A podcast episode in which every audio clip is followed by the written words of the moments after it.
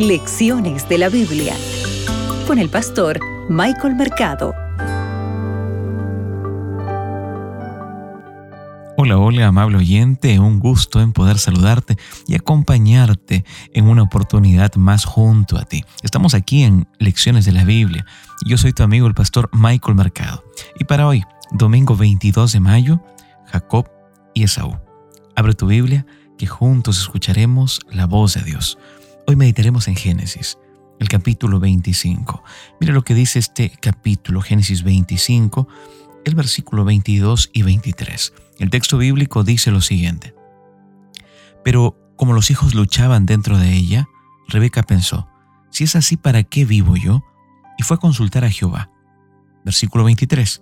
Y Jehová le respondió, dos naciones hay en tu seno, dos pueblos divididos desde tus entrañas. Un pueblo será más fuerte que el otro pueblo, y el mayor servirá al menor. Apreciado amigo, en el pasado no solamente existieron diversas personas, familias, habían hermanos también, tal como los que estamos viendo ahora, Jacob y Esaú, que ellos están compitiendo en esta historia entre sí, pero también estaban Caín y Abel, ¿recuerdas? Isaac e Ismael. Entonces debemos recordar lo siguiente. En esta historia, el segundo va a prevalecer sobre el primero. Y esta tendencia prenatal se va a confirmar más adelante, ¿no? Cuando los dos hermanos se reúnan en torno de un guisado de lentejas. A Esaú, la historia narra y cuenta lo siguiente. Quien llega exhausto de su faena, eh, viene de una cacería en el campo. A él le apetecen unas lentejas y está dispuesto a pagar cualquier precio por ellas. En ese momento los temperamentos, ¿verdad?, se unen de los dos hermanos y salen a relucir. Aquí viene el apacible Jacob, ¿verdad?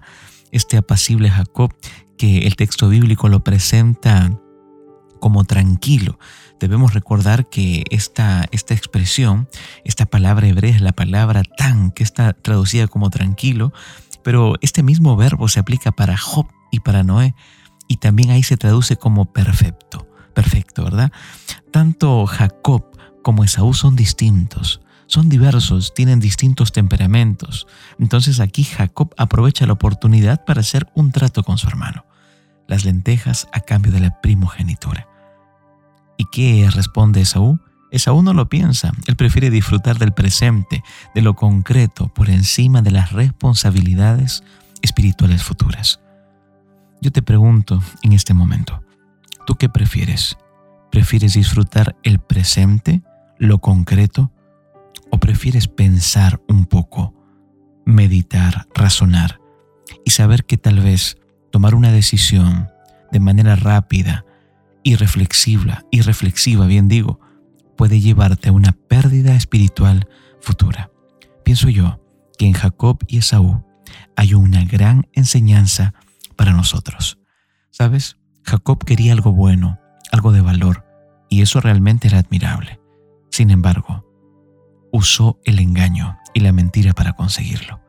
¿Cómo podemos evitar caer en una trampa similar de hacer lo malo para lograr algo bueno? ¿Qué piensas tú?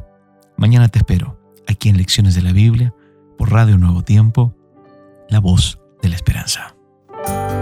Acabas de escuchar Lecciones de la Biblia con el pastor Michael Mercado.